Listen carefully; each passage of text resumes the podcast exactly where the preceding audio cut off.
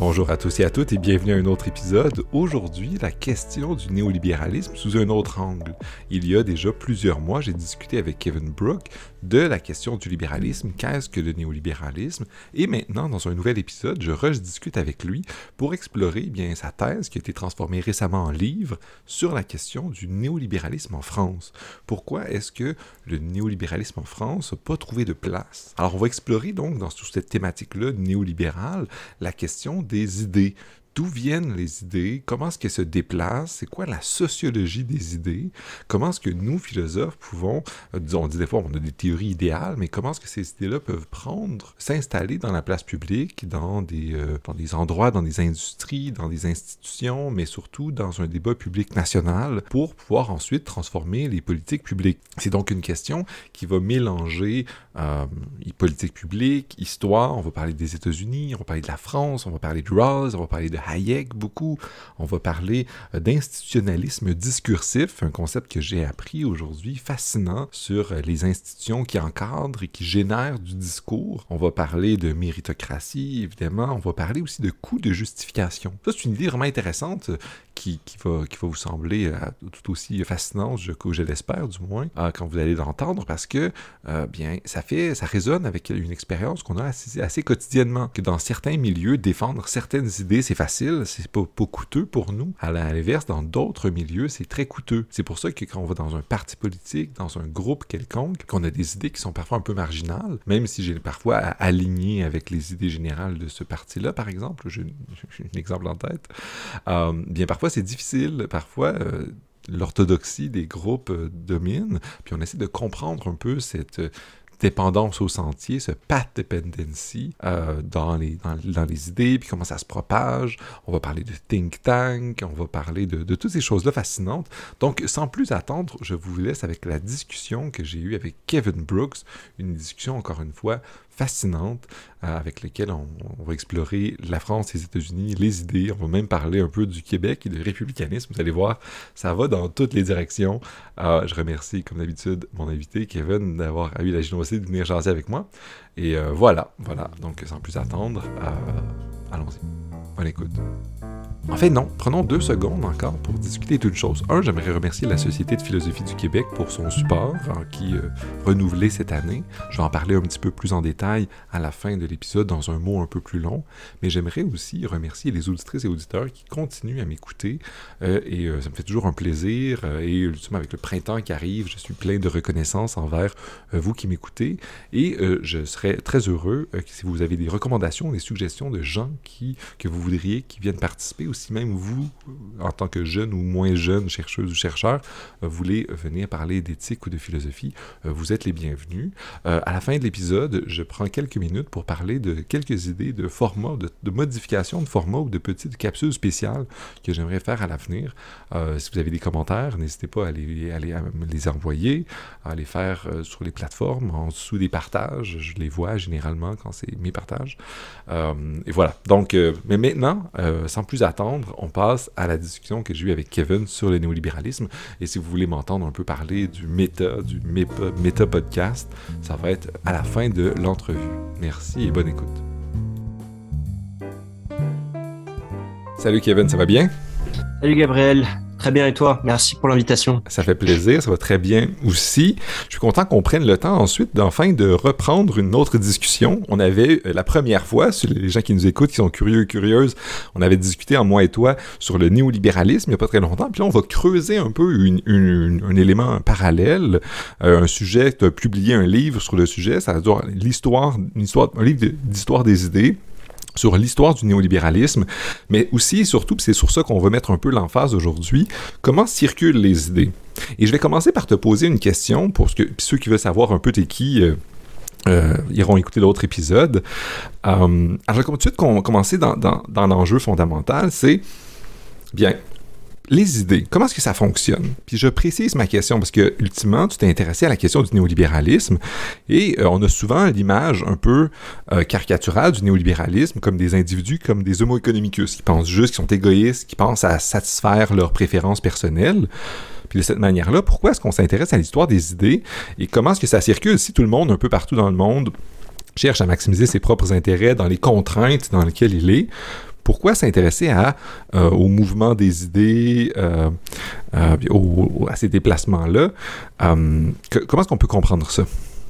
Alors, euh, Gabriel, je suis comme toi, je m'intéresse depuis longtemps aux idées, j'adore ça, c'est ce qui me passionne. Euh, et moi, dans ma thèse et mon livre, ce que j'ai voulu savoir, c'est pourquoi il y a des idées qui ont de l'influence dans certains pays et pas dans d'autres. Et donc, euh, pour travailler sur ça, euh, je me suis intéressé au cas français. Pourquoi le cas français me semble intéressant et le mettre en rapport au néolibéralisme? Parce que en France, euh, on a produit beaucoup d'auteurs libéraux qui ont théorisé un peu le libéralisme politique avec Constant, par exemple, et d'autres qui ont théorisé le libéralisme économique, comme les physiocrates au XVIIIe siècle. On a eu d'autres penseurs au XXe siècle qui ont, joué un rôle hein, dans l'histoire des idées. Mais pourtant, dans les politiques publiques, euh, dans la manière dont on pense le politique, euh, aujourd'hui, force est de constater que le libéralisme euh, n'est pas au centre du débat en France. Et c'est un peu ce paradoxe que je voulais résoudre. Alors, pour répondre directement à ton idée, comment les idées fonctionnent, pour les néolibéraux, en fait, hein, comme Frédéric Hayek, les idées, ça compte. Euh, on a trop tendance à penser que les néolibéraux euh, sont des théoriciens du choix rationnel et puis de manière absolue, c'est-à-dire qu'on cherche à maximiser son propre intérêt. Mais euh, Frédéric Hayek a écrit un petit texte très percutant après la Deuxième Guerre mondiale qui s'appelle euh, Les intellectuels et le socialisme, où il disait justement hein, le succès du socialisme au début du XXe siècle, donc son époque, euh, c'est leur capacité à produire des idéologies, à produire des idées euh, et à convaincre des universitaires, des journalistes que ces idées sont bonnes. Donc au contraire, l'un des plus grands théoriciens du néolibéralisme mettait l'accent sur le rôle des idées pour transformer le monde. Euh, et là-dessus, il était tout à fait d'accord avec son euh, collègue on va dire, qui sont fréquentés pendant la Deuxième Guerre mondiale, John Maynard Keynes, qui ne pense pas du tout comme lui sur le type de politique économique qu'il faudrait mener. En tout cas, ils sont d'accord pour l'idée pour euh, sur l'idée que les idées sont très importantes, elles influencent les décideurs publics. Euh, Keynes disait que euh, les politiciens qui se qui se disent pragmatiques sont toujours les prisonniers d'un écrivailleur de faculté et de ce qu'il a écrit il y a une trentaine, quarantaine d'années. et ça, Hayek dit la même chose. Et lui, de manière très normative, après la deuxième guerre mondiale, il dit il faut que nous libéraux reproduisions une utopie, une utopie susceptible de convaincre les ce qu'il appelait les brocanteurs d'idées, c'est-à-dire ceux qui manipulent les idées, euh, comme les journalistes, euh, pour convaincre l'opinion que le libéralisme économique est une bonne chose, pour ensuite transformer les politiques publiques. Et donc, euh, voilà ce que pensent les néolibéraux du rôle des idées. Et moi, je suis donc, je m'intéresse à la politique, je suis en sciences politiques. Et ce que disent en fait les, les, les chercheurs en sciences politiques, c'est on est divisé en deux camps. Il y en a qui considèrent que seuls les intérêts de classe comptent donc il y a toute une lecture, euh, on va dire, euh, très euh, marxiste, ou en tout cas holiste des choses, qui considère que les idées qui ont du succès, c'est celles qui sont portées par des classes dominantes. Et donc, par exemple, il y a beaucoup d'auteurs qui considèrent que le néolibéralisme est hégémonique à l'échelle mondiale, parce qu'il y a des institutions comme le FMI, l'OMC, qui sont au service des d'intérêts de classe, et que ces classes-là produisent des idées pour légitimer uniquement leur enrichissement et leur intérêt collectif de, de classe. le problème avec cette lecture hégémonique, c'est que ça explique pas pourquoi il y a des pays qui sont touchés très différemment par des idées. Euh, C'est-à-dire que le postulat, c'est que il y a une convergence en fait des pays vers des politiques euh, néolibérales. Et en fait, quand on regarde les indicateurs, quand on regarde l'histoire des, on se rend compte que c'est beaucoup plus compliqué, hein, que c'est très contrasté, que ça varie. Premièrement, et deuxièmement, il y a le postulat que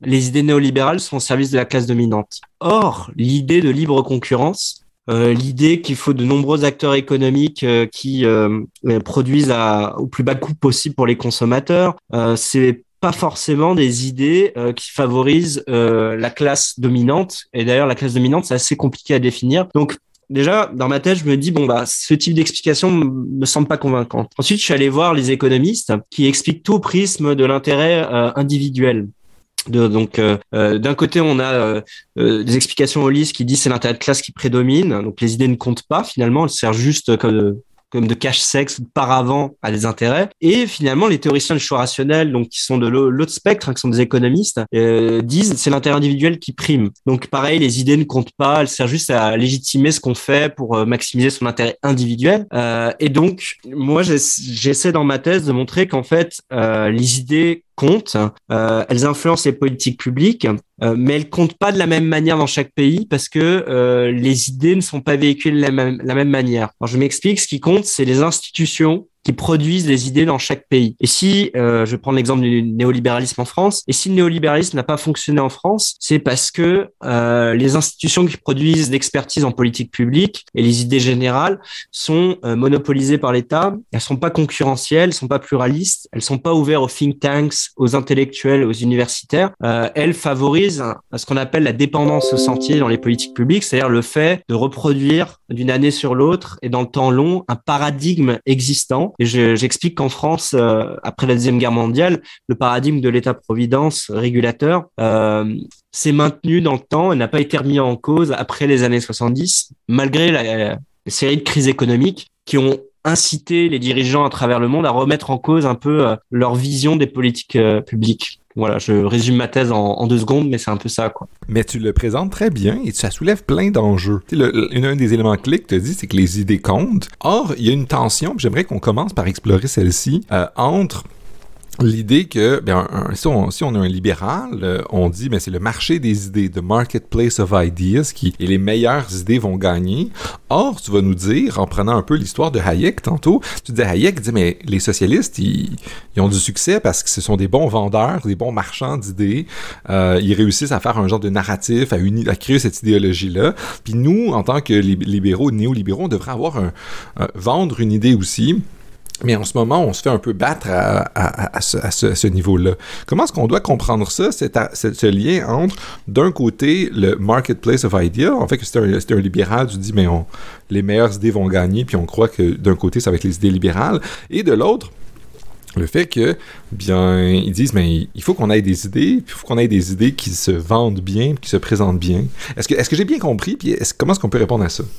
Oui, euh, et en fait là-dessus, je, je, je, ne prends pas pour argent comptant ce que ce que ce que dit Hayek. Hayek est très idéaliste et beaucoup de philosophes ou d'intellectuels pensent que les idées comptent et, tout court et que euh, c'est euh, euh, les idées qui mènent le monde pour euh, reprendre sa date de Platon. Je crois que tu as quelque chose à ajouter là-dessus, mais en tout cas j'ai l'impression que les philosophes exagèrent leur rôle et donc Hayek est dans parce que finalement s'il disait bah les idées ça compte pas, finalement mon rôle d'intellectuel public est inutile. Enfin, on, on, a besoin de légitimer ce qu'on fait dans la vie un petit peu. Et, moi je j'essaie de trouver un, un intermédiaire. les idées comptent euh, mais elles sont pas diffusées de la même manière. Euh, et ce que j'essaie d'expliquer, c'est que dans chaque pays, il y a une série d'institutions, de traditions nationales et notamment de, de, culture nationale qui font que c'est plus facile de défendre certaines idées dans certains pays. Euh, et euh, j'essaie de trouver un, une troisième voie entre l'idéalisme pur, les idées changent le monde, et euh, c'est les intérêts qui guident le monde.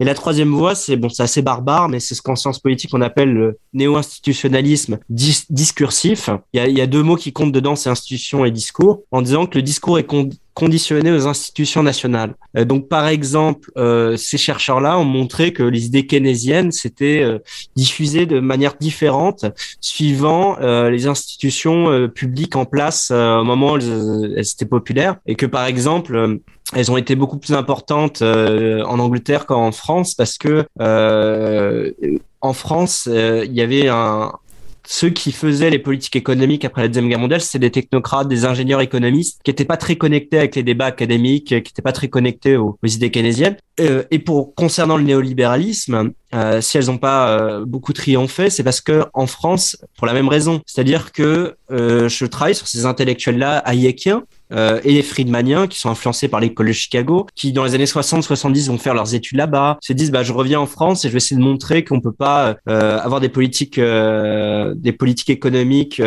expansionnistes, faut faire attention à l'inflation, qu'il faut réduire le rôle de l'État. Et ces universitaires-là, dans les années 70, ils sont une quinzaine, vingtaine, donc une taille critique, mais ils n'ont pas du tout d'influence par rapport euh, à des ingénieurs, par rapport à des gens qui viennent de l'école nationale d'administration. Euh, et donc, et ça, ça dépend du cadre national. C'est-à-dire que euh, aux États-Unis, au même moment où les économistes français se battent pour défendre le néolibéralisme, au même moment, euh, Milton Friedman, l'école de Chicago, l'école de Virginie sont très écoutés par les hommes politiques du Parti républicain parce que euh, il y a une meilleure connexion entre le monde académique, les think tanks, les partis politiques d'un côté, et puis ensuite l'administration publique où aux États-Unis, traditionnellement, quand un président est élu, comme Reagan par exemple en, en 80, il remplace euh, systématiquement euh, les dirigeants de son administration pour mettre en place les, les, politiques pour lesquelles il a été élu. Euh, Reagan s'est beaucoup entouré, par exemple, de, euh, de membres du think tank de Heritage Foundation et l'American Enterprise Institute, qui étaient vraiment des euh, ce que justement Hayek appelait les brocanteurs d'idées, c'est-à-dire des gens qui publient des notes, des rapports sur les politiques assez concrètes ou précises. Euh, ils, ils, produisent une expertise pendant que le Parti républicain n'est pas au pouvoir, et une fois que le Parti républicain s'empare du pouvoir sur un, un axe assez libéral euh, classique, et ben là, on, ils sont recrutés au gouvernement pour mener des politiques visant à mettre en concurrence les services publics, euh, visant à euh, licencier euh, des fonctionnaires visant à diminuer les impôts, ce qui est vraiment un programme phare de Reagan.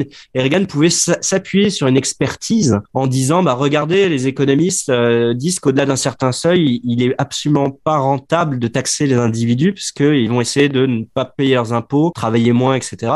Donc il avait euh, des, des, experts pour légitimer sa politique. Et en France, ce que j'essaie d'expliquer, c'est que c'était pas du tout le cas de la droite française dans les années 80. Euh, ils avaient les universitaires français euh, qui défendaient ces idées n'avaient pas créé de structure similaire, ils n'étaient pas pris au sérieux euh, comparé à des gens qui s'étaient formés euh, dans les écoles nationales d'administration, par exemple. Et donc c'est cette structure-là qui explique que les idées sont plus légitimes dans un pays que dans un autre. C'est-à-dire que auprès de, des hommes politiques ou l'opinion, il faut que ceux, les sachants, c'est-à-dire que ceux qui sont censés être experts, considère ah bah ah oui ça, ça fait sens euh, d'un point de vue économique de couper dans les dépenses publiques par exemple et c'était pas du tout le cas en France dans les années 80 euh, parce que les, les, les, économistes universitaires sont été vus comme des gens très littéraires euh, euh qui n'avaient pas de déconnecté du monde réel très théoricien euh, et dans ma thèse, je montre que le point de vue des hommes politiques de droite à l'époque, c'était de les voir un petit peu comme des utopistes et pas sérieux.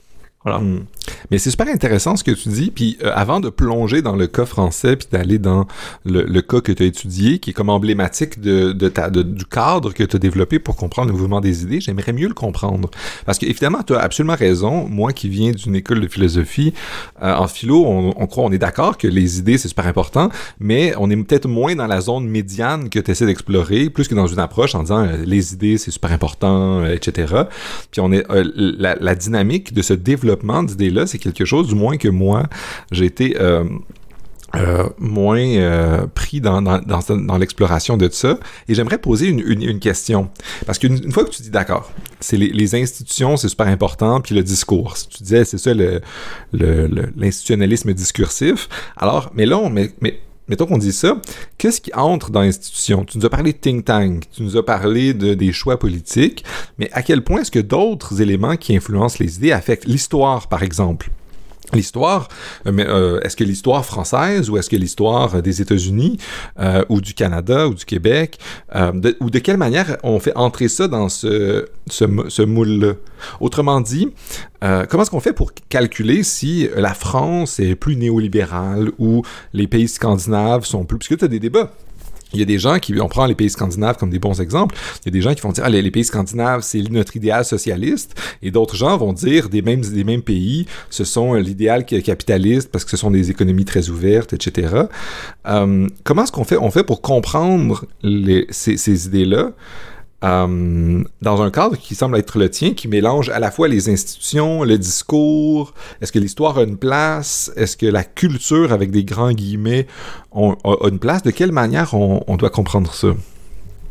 Alors, euh, je vais résumer comment je unifie tous ces trucs-là. Euh, J'utilise une théorie du coût de justification des idéologies pour expliquer leur euh, succès. Euh, le principe est assez simple. Euh, je vais utiliser un exemple complètement trivial et ensuite expliquer comment ça marche dans le monde politique réel. Le, le coût de justification d'une idéologie, c'est l'idée de dire que suivant ton contexte, ça va être plus coûteux pour toi de défendre une idée. Donc, par exemple, si je suis à une soirée avec 10 personnes et qu'il y a 9 royalistes et que l'expert euh, en termes d'institution, qui a fait sa thèse de droit euh, sur la question, te dit que la royauté, c'est le meilleur système institutionnel. Le coût pour moi, dans cette soirée, de justifier euh, la République ou un régime républicain, démocratique, va être très coûteux pour deux raisons. Premièrement, parce que ce coût de justification du nombre de, dépend du nombre de personnes qui partagent tes idées. Et plus il y en a de manière intuitive, qui ont des intuitions morales, qui disent ah bah oui c'est pas bête de considérer qu'un système républicain est plus légitime pour organiser le système politique, plus ça va être facile pour moi de les diffuser. Donc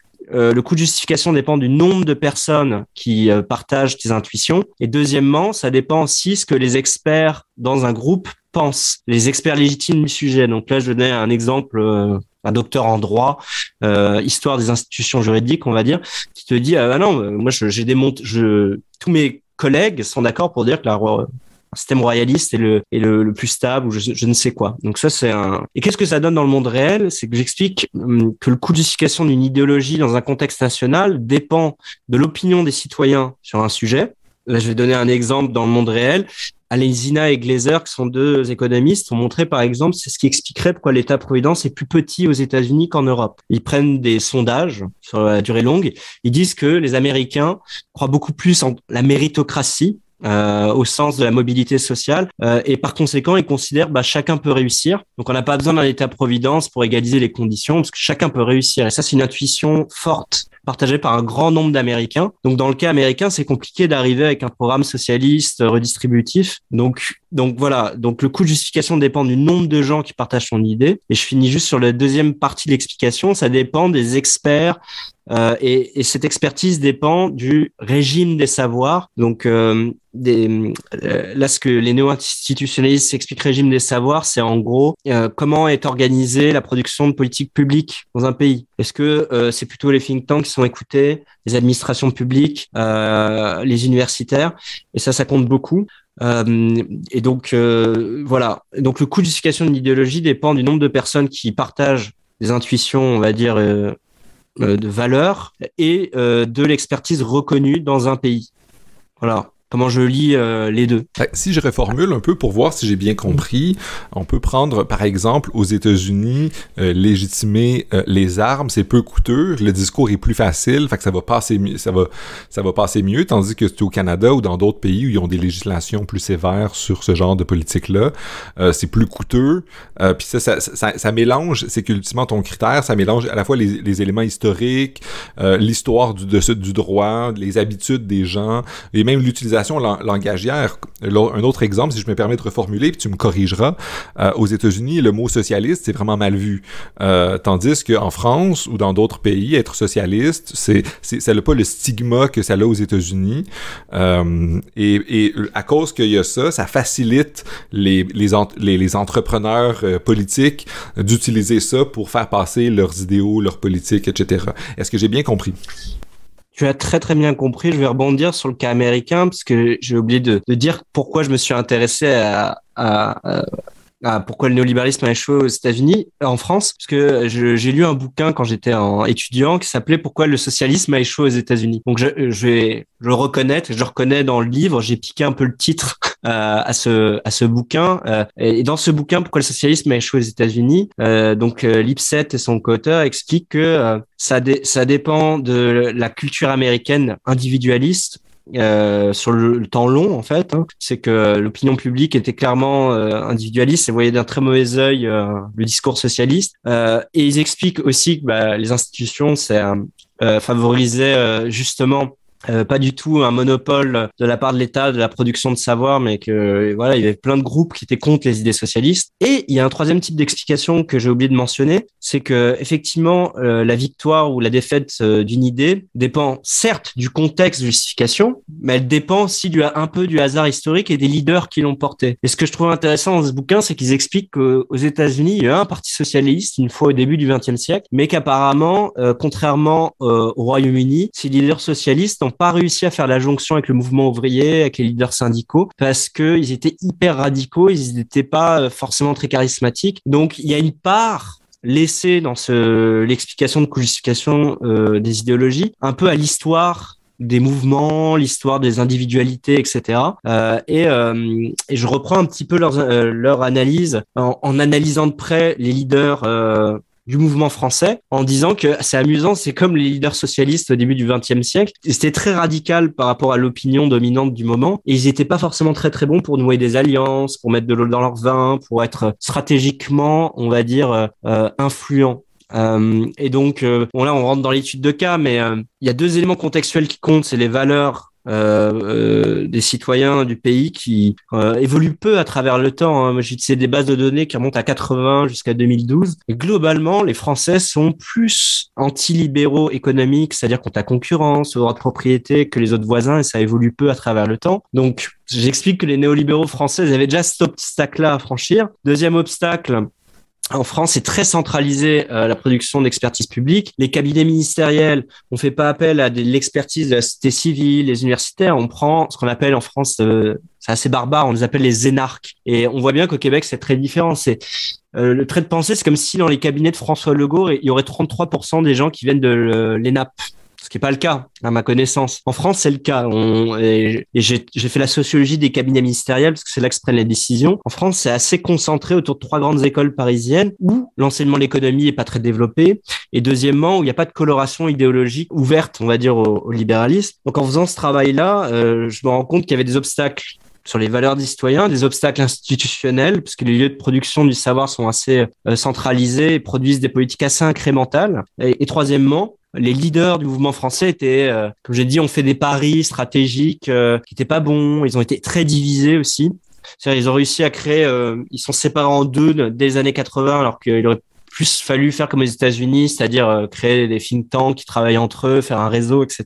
Donc ces trois types d'explications expliquent pourquoi le néolibéralisme a échoué en France. voilà, pour résumer ma thèse, ces trois explications. C'est un cadre qui permet, qui est assez souple, parce qu'il permet d'inclure à la fois les, des événements historiques, mais pas juste un genre de déterminisme historique, mais le rôle de certains acteurs, des agents, des, des politiciens, euh, des, des, des, on pourrait dire de nos jours, des influenceurs et influenceuses, des gens qui ont de l'influence, euh, des entrepreneuses et entrepreneurs politiques. Mais, euh, et, et j'imagine qu'il il nous permet aussi de, de, prendre en compte des, certains moments historiques, comme la pandémie va peut-être changer la donne euh, sur certains euh, sur certains jeux politiques ou sur, l'image de certains partis, euh, etc. Hum, et là, bon, on, va, on va plonger dans le cas français que tu as étudié plus en détail, parce que là, je vois un peu le cadre que tu as, euh, qui mélange enjeux politiques de pouvoir de personnes qui ont été sélectionnées pour gouverner, la croyance que les, gens ont. Um, donc, c'est pas juste les intérêts individuels. Il y, a, un cadre institutionnel puis discursif qui est important.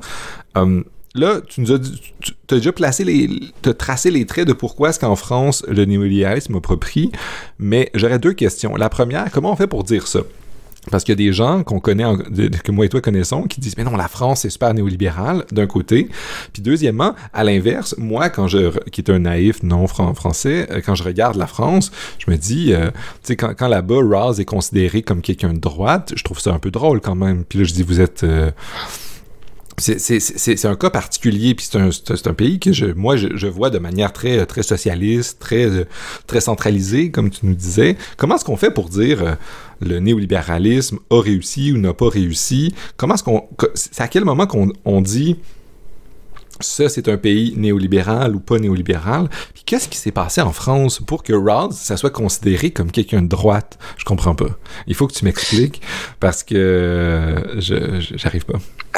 Alors, euh, je vais répondre en deux temps. Euh, une réponse générale, ensuite une réponse sur le cas de Rawls à partir d'une thèse qui a été écrite sur le sujet. Donc là, on va sortir mon sujet, mais c'est quand même intéressant, je trouve, le cas Rawls. Euh, alors, sur comment on mesure finalement? J'étais assez insatisfait de l'usage du mot néolibéralisme dans dans les débats politiques en France. Euh, je sais pas euh, au Canada, mais et, je sais qu'en Angleterre c'est pareil. On l'utilise un peu pour euh, disqualifier un adversaire, pour en faire un homme de paille, pour dire que c'est la politique du capital, etc. Et donc euh, je me suis dit bon, est-ce qu'il y a un sens derrière tout ça? Et donc je me suis mis à, à lire euh, sur l'histoire des années 30, sur des colloques qui sont tenus à Paris où on a redéfini un truc qui s'appelait néolibéralisme. Alors moi je me suis dit, je vais définir le néolibéralisme en fonction des penseurs qui ont utiliser ce terme pour euh, refonder le libéralisme économique sur de nouvelles bases suite à la crise de 1929 qui a vraiment remis en cause beaucoup de choses, qui a vu, euh, qui a favorisé la montée de totalitarisme. Et donc c'est face à cette euh,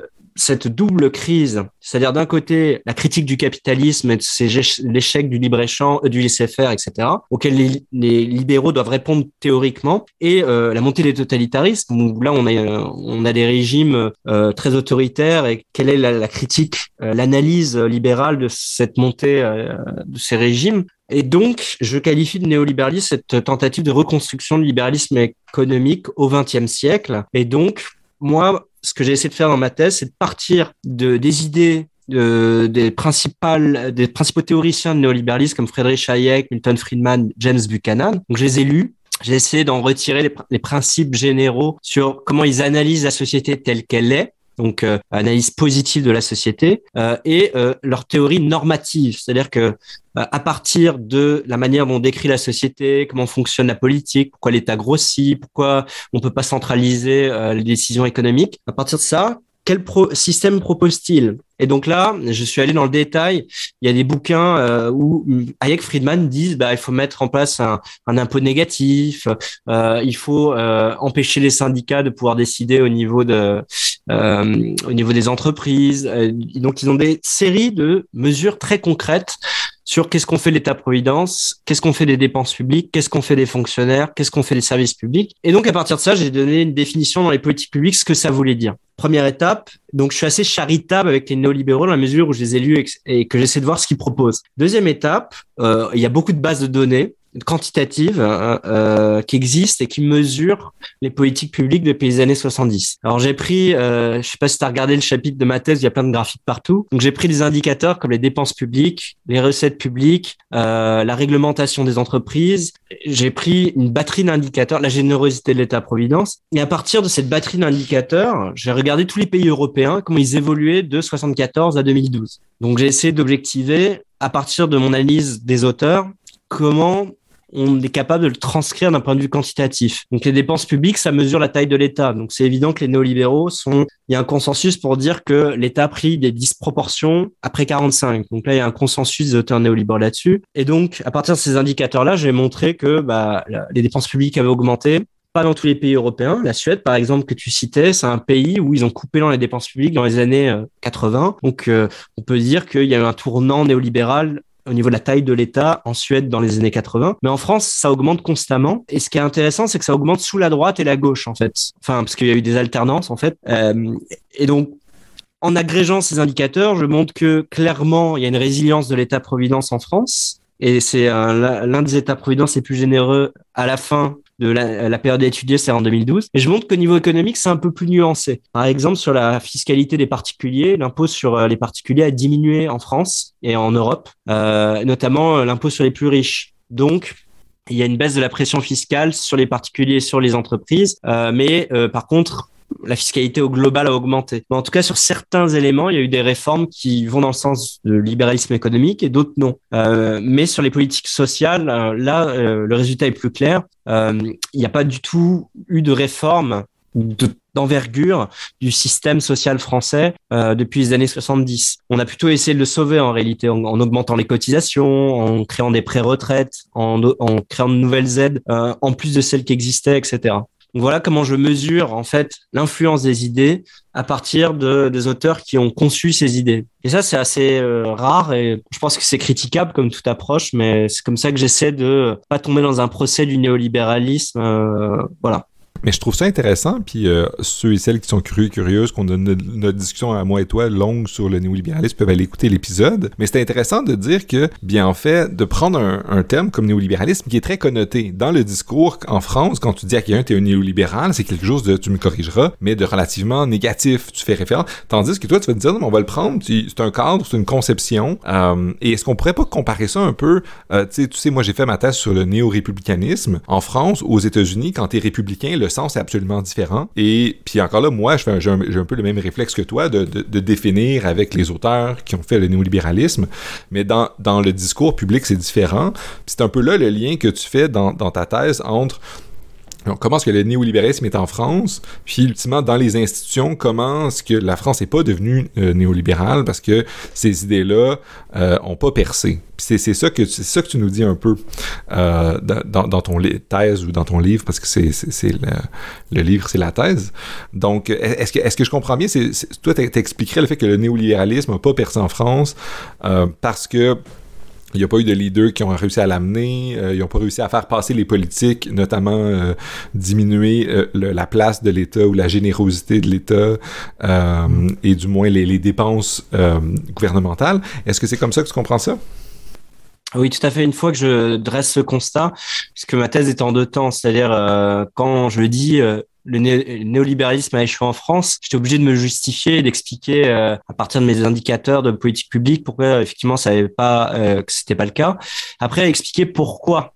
Euh, et, et, dans le pourquoi, je montre par exemple qu'il y a un lien très fort en Europe entre les valeurs des citoyens et euh, les politiques de libéralisation économique mesurées par euh, un indice produit au Canada qui s'appelle Index of Economic Freedom. Donc, je montre avec euh, des techniques de régression linéaire multivariée, désolé, hein, c'est barbare comme terme, mais j'essaie de contrôler pour d'autres variables et je montre qu'en moyenne, en Europe, plus les citoyens sont favorables à l'économie de marché, plus les, politiciens qui ont quand même leur but, dans le but de se faire réélire, et ben plus les hommes politiques mettent en place des mesures associé au libéralisme et économique. Euh, donc, euh, et ce que j'essaie d'expliquer, c'est euh, comme en France, les citoyens sont beaucoup plus défavorables à l'économie de marché que dans d'autres pays européens, les réformes néolibérales ont été moins importantes euh, ou inexistantes, par exemple, dans le domaine de la de l'État-providence. Euh, et ensuite, puisque là c'est très quantitatif, c'est des, s'il n'y a pas beaucoup de matière euh, historique, hein, c'est constat assez froid. J'ai voulu étudier le cas français. Je me suis rendu compte que quand la droite avait le pouvoir, euh, et qu'elle a voulu réformer le pays. C'est un petit laps de temps. En, en 86, euh, Jacques Chirac, euh, bon, tout le monde connaît comme ancien président de la République française, et Jacques Chirac a d'abord été Premier ministre alors qu'il y avait un président de la République socialiste. Et ce Jacques Chirac, en fait, entre 83 et 86, tenait un discours réganien euh. Il citait en exemple, euh, il citait Friedrich Hayek. Il a même invité, euh, à l'époque où il était maire de Paris, et il lui a donné une médaille.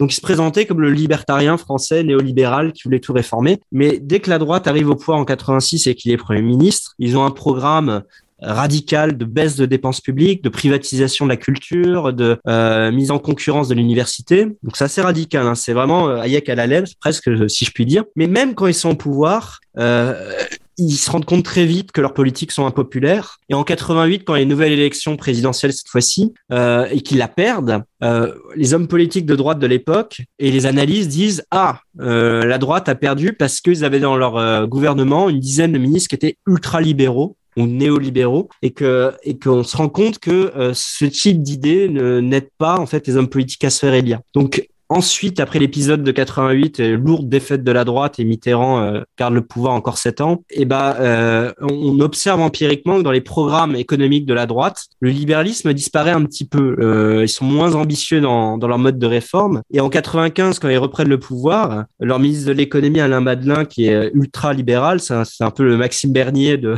de Maxime Bernier du gouvernement français, on va dire. Et, et ben il, il, il, dit il faut il faut mettre fin à l'État-providence français, il faut réformer le système de retraite. Et au bout de trois mois, il se fait mettre dehors par le gouvernement euh, en place parce qu'il est jugé beaucoup trop radical en fait. Donc là, je dis la même chose que tout à l'heure mais je le dis avec des exemples plutôt que des statistiques, c'est-à-dire que euh, l'impopularité dans l'imaginaire collectif de l'économie de marché, de la mondialisation, de euh, un système euh, social qui serait en concurrence, bah, n'était pas populaire auprès des Français. Les hommes politiques de droite l'ont interprété en disant bah le néolibéralisme c'est une machine à perdre les élections, donc même si j'y crois individuellement, je vais pas trop en parler, je ne sais pas mettre en place des réformes qui créerait des backlash, si je puis dire. Ça a été le cas en 95, c'est-à-dire que les syndicats sont fortement mobilisés contre des réformes du système de retraite, par exemple. Euh, et donc, il y a une incitation à ne pas mener des réformes, même si vous y croyez en tant qu'homme politique individuellement, quand l'opinion est contre vous.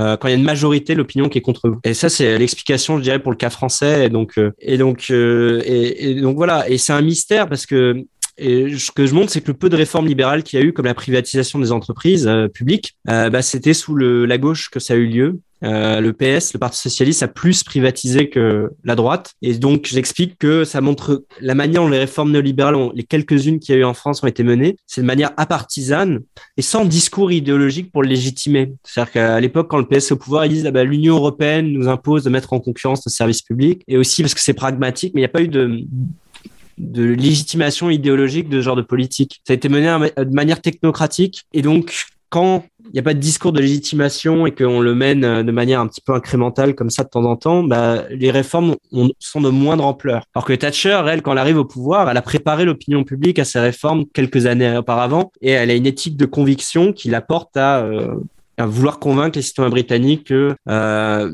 eh ben, par exemple, il faut réduire le pouvoir des syndicats dans la fixation des salaires, exemple concret. Donc voilà pourquoi dans le cas français, je pense que les hommes politiques ont beaucoup réagi euh, à l'opinion publique. Si je comprends bien, encore là, tu vas nous dire, mais si on veut changer, mettons que je suis philosophe, euh, nous en philo, on aime beaucoup l'image du philosophe roi qui va arriver, puis qui a la bonne idée, puis il faut juste la trouver le moyen de l'appliquer.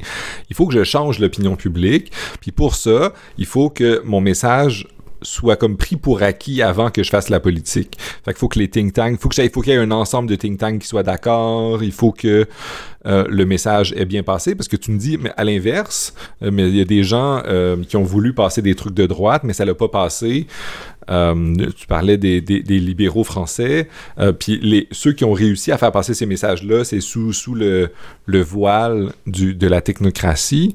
Mais mettons que moi, je voulais faire passer mes idéaux néo-républicains bien, il faudrait que je, je m'assure que le genre de politique que je veux amener soit euh, acceptable, que des think tanks aient, parlé de ça, que les médias en aient parlé relativement positivement, etc. Fait ultimement, euh, les idées changent, mais c'est pas juste par des leaders. Des leaders, c'est important, mais c'est aussi par... Euh, par un, ensemble de facteurs sociaux, si je comprends bien, des institutions. Exactement. Euh, c'est-à-dire que euh, il faut pas être, euh, il faut pas être déterministe. C'est-à-dire que les choses peuvent changer. Euh, il y a quand même un mouvement, et ça, euh, je sais que tu en parles dans tes enseignements à HEC Montréal, euh, il y a un mouvement de dépendance sentier dans les politiques publiques qui fait que bah, on a tendance à reconduire les choses, que ça évolue pas beaucoup, mais il peut y avoir des périodes de crise exogène, comme dans les années 70, où il y a des séries de chocs économiques qui remettent en cause un peu le, la façon de voir keynésienne du monde. Là, tu parlais de la pandémie, et c'est dans ces périodes de crise qu'il peut y avoir des entrepreneurs intellectuels qui se saisissent de ce manque de sens. Parce que j'ai oublié d'expliquer pourquoi les idées sont importantes plus que les intérêts.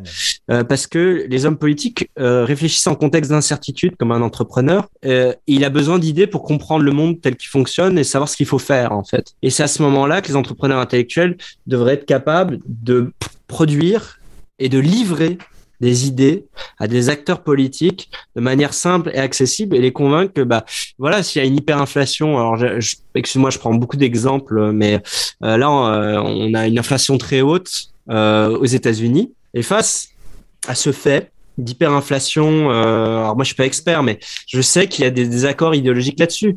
Et si tu es, capable de convaincre, euh, je sais pas quel discours néo-républicain sur l'inflation, donc euh, si tu es capable de convaincre que bah, l'inflation est causée par une expansion monétaire de la banque centrale ou à l'inverse, tu dis que l'inflation euh, de toute façon elle est temporaire et, euh, et que c'est pas un problème l'inflation et, et, que c'est dans ces moments de crise qu'il faut s'engouffrer et ça ça prend de l'entrepreneuriat intellectuel. Et euh, je vais citer un bouquin euh, qui s'appelle euh, Les libertariens aux États-Unis, sociologie d'un mouvement social, fait par Sébastien Carré, qui explique que les libertariens, les néolibéraux américains ont été excellents dans les années 60-70 pour créer une série de think tanks qui sont aujourd'hui très influents, qui ont de l'argent qui sont financés et qui ont réussi à transformer les idées hyper complexes, hein, parce que quand on lit euh, Hayek, on comprend que sa théorie de la connaissance euh, infuse tout le reste, que et qu'il y a tout un système chez Hayek, en tout cas une série d'idées complexes, et il y a des think tanks qui ont été capables de transformer ça en des papiers de 2-3 pages. Donc ce que je te recommanderais en tant que néo-républicain, c'est expliquer être capable de fonder un think tank avec 15 chercheurs au Québec qui expliquent constamment euh, aux députés, euh, aux journalistes et qui se font inviter sur les plateaux de télévision pour expliquer pourquoi il faut euh, mettre de la démocratie en, en, en entreprise, par exemple. Euh, et pourquoi être capable de produire l'expertise en dedans, bah, empiriquement, on voit que je sais, je sais pas, je suis en train d'inventer des résultats, mais que c'est plus efficace, par exemple, que c'est plus juste, et, et, comme ça, en convainquant les journalistes, en convainquant les hommes politiques, tu, tu vas convaincre les Québécois en général, mhm. et tu pourras euh, imaginer que euh, des députés se disent tiens, on va faire un projet de loi. Il faut des donateurs quand même pour ça. Mais j'explique un peu ça que c'est en Amérique du Nord. Euh, il y a une culture de la philanthropie et des statuts pour les associations qui rendent les donations plus simples. on parlait d'institutions justement quand cadre le marché des idées et je montre qu'il y a une petite règle en France qui est assez tannante pour les entrepreneurs d'idées, c'est que il faut attendre que l'État te donne une assermentation pour dire que tu es d'utilité publique pouvoir toucher des donations défiscalisées. Euh, je sais que ça existe aussi au Canada, euh, organisme à but euh, non lucratif, je crois. Et je crois que c'est beaucoup plus simple à obtenir. Et aux États-Unis, il y a un statut pour ce type de, de choses. Et donc, c'est, tu vois, il y a des règles du jeu mm. qui rendent la production d'expertise plus facile dans la société civile. Et je pense qu'au Canada, c'est plus simple on voit qu'il y a quand même des think tanks en concurrence qui sont assez influentes dans le débat public. Et euh, le même Sébastien Carré, qui a travaillé sur les Américains, a travaillé sur les Canadiens en disant par exemple que l'Institut économique de Montréal avait réussi quand même à prendre de l'importance dans le débat public euh, québécois sur la dette publique, par exemple, mhm. pour expliquer euh, la dette publique, suivant ton idéologie, euh, si t'es républicain, c'est moins important que si t'es, si t'es néolibéral, c'est une catastrophe mhm. parce que considère que l'État dépense trop, etc. Et l'Institut économique de Montréal a réussi à, euh, avec son indicateur de la dette, un truc qui tourne tout le temps là, à faire beaucoup de, d'articles de presse, à être invité sur le plateau de télévision pour convaincre l'opinion. Ah bah oui, c'est grave la dette. Et donc, ce que je t'inviterais à faire, c'est de créer ton association néo-républicaine en lui trouvant un nom euh, plus sexy que l'association néo-républicaine. et euh, voilà, faire de l'entrepreneuriat en sachant que tu as plus de probabilité en tant qu'universitaire d'avoir l'influence que si tu étais en, France. Probablement, effectivement.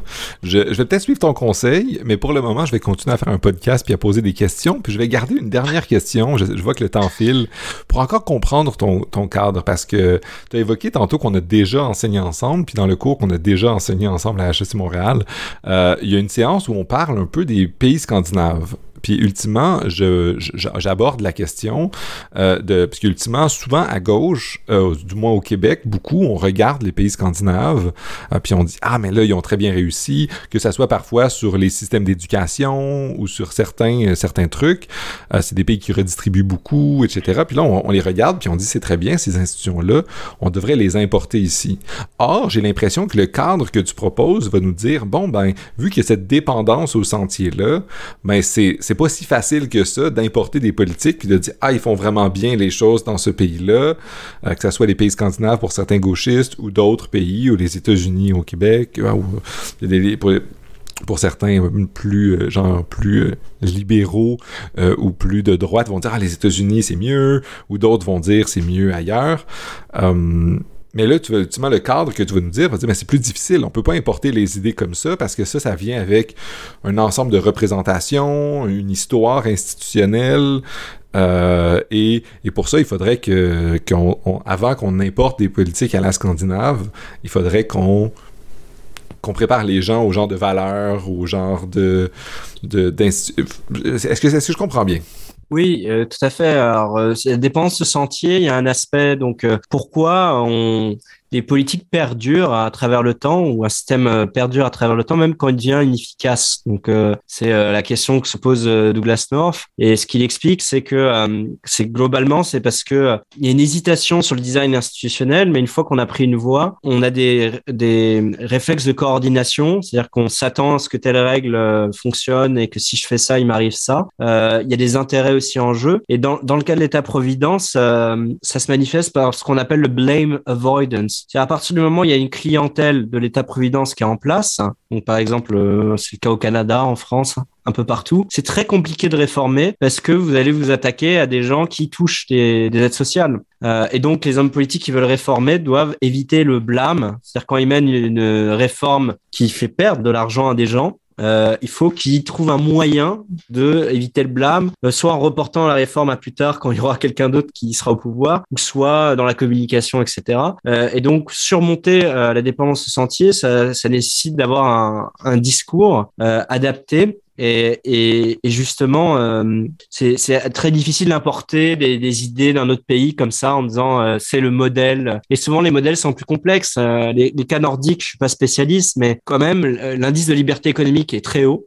Euh, comme je disais, au niveau de la fiscalité, ils ont beaucoup réformé, diminué très fortement la fiscalité, tout en dépensant les dépenses publiques. Donc ça, c'est plutôt néolibéral, mais tout en conservant un système social très généreux euh, qui couvre beaucoup euh, les individus. Et, ils ont mis en place des systèmes euh, de concurrence dans le domaine de l'éducation et de la santé, mais tout en euh, garantissant l'accès universel des individus à ces. Donc c'est un système assez, euh, bah, d'ailleurs très intéressant pour tout le monde, mais on peut pas l'importer comme ça, sans discours de légitimation et sans l'adapter en fait au contexte, au contexte canadien. Et ça, ça prend des entrepreneurs pour enrober ça. Et ce que j'explique, et je vais parler de Rawls parce qu'on importe, on peut apporter des politiques publiques, mais aussi des penseurs. Et pourquoi Rawls est vu de droite en France euh, C'est parce que quand il a commencé à être lu et traduit en France dans les années 80, euh, le Parti socialiste était en pleine mutation, la gauche était en train de se remettre en cause et en train d'accepter le marché, ce qui n'était pas le cas. On avait un Parti socialiste extrêmement euh, interventionniste et à, et à, gauche. Et à l'époque, quelques entrepreneurs intellectuels qui lisaient Rawls un peu avant tout le monde se disaient ah ben je vais légitimer le tournant social libéral du Parti socialiste à partir de la lecture du principe de différence de John Rawls. Et donc à l'époque, il y a des colloques qui sont organisés, euh, comment euh, réformer euh, la gauche. Et, et, à, à l'époque, euh, il y a une partie de la gauche française qui n'accepte pas ce tournant à l'économie de marché. Euh, et la lecture qui est faite de, de, par exemple, Alain Minck, et on parle pas de d'intellectuels, enfin si, c'est des intellectuels publics, on parle pas d'universitaires, hein. on parle de gens, d'entrepreneurs intellectuels justement. Et la lecture qui faisait de Rawls, c'était une lecture qui est considérée assez à droite par rapport à la lecture qu'on peut faire de Rawls ailleurs. Et donc, euh, c'est pour ça qu'en France, euh, Rawls est souvent considéré comme euh, ah bah le penseur qui avait derrière la deuxième gauche ou la gauche qui voulait accepter l'économie de marché, blabla. Et ça, c'est un peu resté. Euh, et donc, en fait, ce qu'écrit l'auteur, lui échappe complètement après, surtout quand il voyage euh, outre-Atlantique. Et donc ça, j'invite les lecteurs qui veulent en savoir, les auditeurs qui veulent en savoir plus à lire Mathieu Schkorn qui a bossé là-dessus, qui dit comment Rawls a été réinterprété en France euh, dans des séminaires du Premier ministre pour l'utiliser dans les politiques publiques et que euh, certains lecteurs pourraient dire mais non mais c'est pas John Rawls fidèle. Et, et moi je m'amuse à faire ça avec Hayek en disant que la droite française a réutilisé Hayek de manière beaucoup plus conservatrice que euh, le Hayek original en fait. Et donc euh, ça, ça dépend des entrepreneurs intellectuels du pays. Et ça explique un peu pourquoi est-ce que les débats qui peuvent, sembler abstraits, à savoir est-ce qu'on interprète bien un auteur? Aux États-Unis, il y a eu il y a pas très longtemps tout un débat autour d'une historienne qui avait fait un travail très critique de James Buchanan euh, en disant non non c'est pas un penseur auquel il faut s'inspirer. Puis il y avait un débat à savoir sur la réception de, quelqu'un. Puis justement dans l'histoire des idées, tu dis les idées sont importantes puis de de quelle manière? Ben les intellectuels, les gens dans les think tanks qui réinterprètent les auteurs puis qui les simplifient, c'est important parce que euh, la, manière de eux vont interpréter un auteur, vont prendre Rawls, Buchanan, Marx, d'autres, puis ensuite vont le transformer en politique publique claire. C'est important quand même aussi. Fait que tout, tout le débat de traduction, de, du voyage ou de la manière dont on conçoit euh, les auteurs, c'est important dans ton, même sur le plan politique, parce que c'est comme un maillon de la chaîne qui va de il y a des gens qui euh, écrivent des trucs, ensuite on les interprète, ensuite il y a des think tanks qui les lisent, puis qui les mobilisent, puis ensuite euh, qui les transforment en politique publique, si je comprends bien. Exactement, il faut un travail de, de relecture, de réinterprétation, d'adaptation, euh, parce que ce qui est important euh, chez les néo-institutionnalistes discursifs, euh, c'est que les sciences économiques et sciences politiques en gouvernement, c'est pas comme les sciences dures. C'est-à-dire qu'on passe d'un paradigme à l'autre et qu'on a une période euh, où on, bascule une certitude à une autre. Le basculement est fait par des gens. C'est sociologique comme processus. Euh, et donc, euh, ça va dépendre aussi de la capacité de ces acteurs à traduire un discours très théorique ou, qui est plutôt ancré dans un cadre anglo-saxon, nord-américain, j'aime pas ce terme anglo-saxon, mais nord-américain, on va dire, dans le contexte français. Et euh, en France, force est de constater que euh, il y a eu des tentatives hein, euh, plutôt fructueuses. En 78, il y a un bouquin qui s'appelle Demain le capitalisme, qui d'ailleurs été traduit en anglais tellement il était très synthétique sur les nouveaux courants néolibéraux euh, aux États-Unis, qui a fait 100 000 ventes. C'était un best-seller, euh, c'était lu par les politiciens de droite, etc. parce qu'il avait réussi à le comment dire, à vendre ça comme une alternative au programme commun de la gauche. Donc là, on prend un truc très politique, très français de l'époque 78. Là, à l'époque, le programme commun de la gauche, c'est le, les communistes et les socialistes qui font alliance autour d'un gros programme de nationalisation des entreprises très à gauche. Et la droite a peur, là, le patronat a peur. Et donc, il y a des entrepreneurs intellectuels français qui se disent, on va utiliser l'école de Chicago on va utiliser euh, euh, l'école autrichienne d'économie, les libertariens américains, pour expliquer théoriquement pourquoi la nationalisation des entreprises ne marche pas d'un point de vue économique. Donc là, c'est le cas d'une petite victoire néolibérale parce qu'ils ont été capables de mobiliser les auteurs, réinterpréter dans le cadre français là, du débat du moment pour euh, vendre en fait euh, leur idéologie. Et on peut comprendre donc de cette manière-là aussi qu'il y a des concepts, mettons qu'un parti autre, une position autre se mobilise. En France, il y a quelques semaines, tout le monde parlait de Zemmour, machin. Puis là, ensuite, ses opposants vont essayer de trouver des outils ou des concepts ou des idées pour pouvoir s'y opposer. Comme au Canada, euh, s'il y a une cause particulière, euh, en ce moment, euh, la CAQ est très, très populaire. Ses opposants vont essayer de trouver des arguments ailleurs. Et, c'est à ce moment-là que peuvent émerger des idées qu'on peut aller, on, peut aller chercher ailleurs, dans d'autres endroits, pour les mobiliser. On a besoin de Ross, on a besoin de X, Y, Z, puis on réactualise un, théoricien ou une théoricienne. oui, en manière générale, mais un des résultats inattendu de ma thèse, c'est que je j'ai codé, enfin j'ai utilisé un codage des programmes des partis politiques pour voir euh, les éléments euh, qui parlent du capitalisme, etc. ce que j'ai remarqué, c'est que euh, les, dans les programmes des partis politiques, les enjeux économiques et sociaux sont de moins en moins saillants. Donc on parle moins de ça. Les hommes politiques parlent beaucoup moins d'idéologie en matière économique et sociale et parlent de plus en plus des enjeux qu'on peut dire culturels ou nationalistes, on va dire, et, et que et comme c'est moins saillant, euh, ça va moins bien marcher quand vous voulez mobiliser des auteurs qui parlent de ces enjeux économiques et sociaux. Et on remarque dans le débat public français euh, que par exemple euh, Zemmour mobilise un concept soi-disant scientifique de grand emplacement qui ne l'est pas en réalité, mais c'est pas ça qui compte, c'est pas la réalité qui compte. Euh, et on, on, mobilise, on, mobilise Renaud Camus, on mobilise des auteurs, il le fait très bien. Euh, et en face, euh, la France insoumise mobilise le concept de créolisation de la société en invoquant des auteurs, mais forcé de constater euh, que c'est pas sur les enjeux économiques et sociaux, les enjeux sur lesquels le néolibéralisme se prononce davantage que sur. Et donc c'est une des explications euh, de pourquoi je pense que les néolibéraux aujourd'hui ne sont moins audibles aussi dans le débat public français, euh, parce qu'on parle beaucoup moins de planification économique, on parle beaucoup moins de d'enjeux de ce type-là.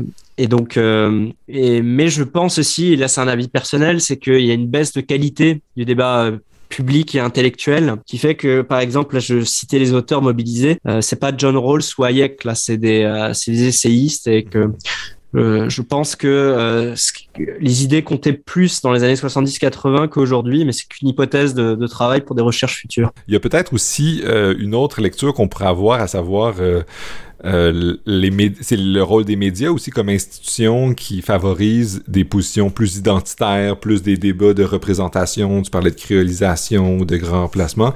Ça choque plus que des débats à savoir euh, est-ce qu'on faire telle politique euh, sur l'inflation, quelle telle politique monétaire, telle euh, qu'est-ce qu'on fait avec les banques centrales?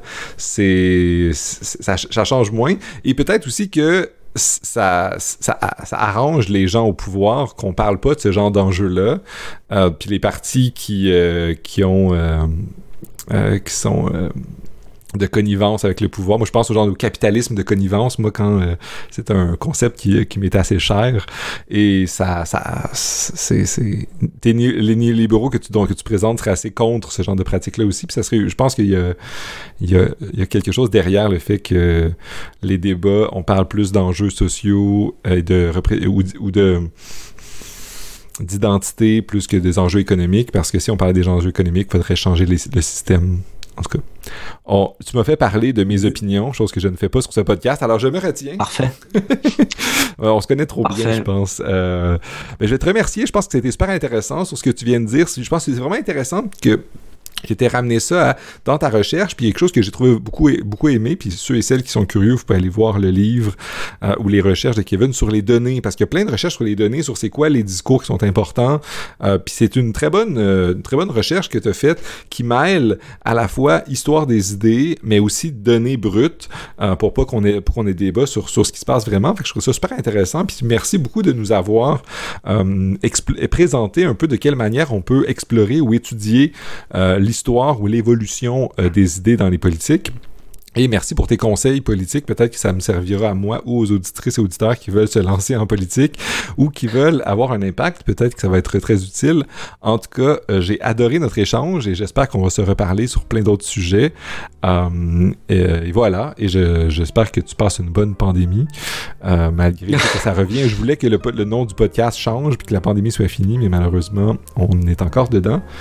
Mais Merci beaucoup pour ta Merci euh, Gabriel. Euh, et puis là, on voit que bon, quand même, il y a un effet mimétisme sur les politiques publiques en temps de pandémie. Donc, euh, je pense que suivant les enjeux, ce que tout ce que je vous ai dit évolue, on, on, va dire.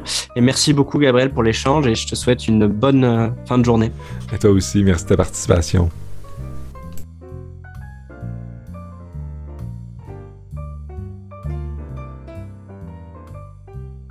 À une fascinante discussion que j'ai eue avec Kevin. Je le remercie toujours et je vous remercie aussi d'être resté aussi longtemps. Peut-être que certains et certaines d'entre vous attendiez la fin pour m'entendre parler du méta-podcast, parler du podcast lui-même.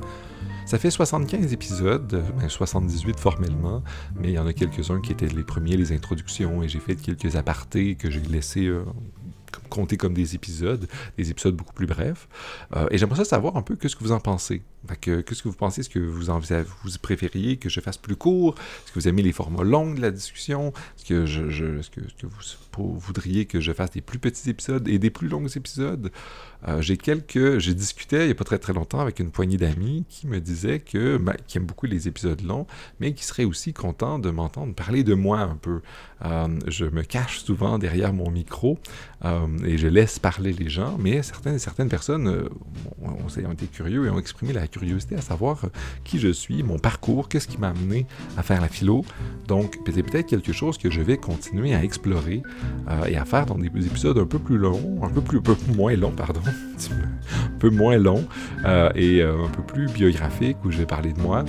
Euh, et il n'y a peut-être pas d'invités cette, ces fois-ci. Alors, faites-moi savoir si cette idée-là vous intéresse ou si vous avez des invités, des gens que vous voudriez qui viennent parler, des jeunes ou moins jeunes chercheuses ou chercheurs qui voudraient parler d'éthique, de de philo, de politique, d'économie, de sciences politiques, de, tout ça.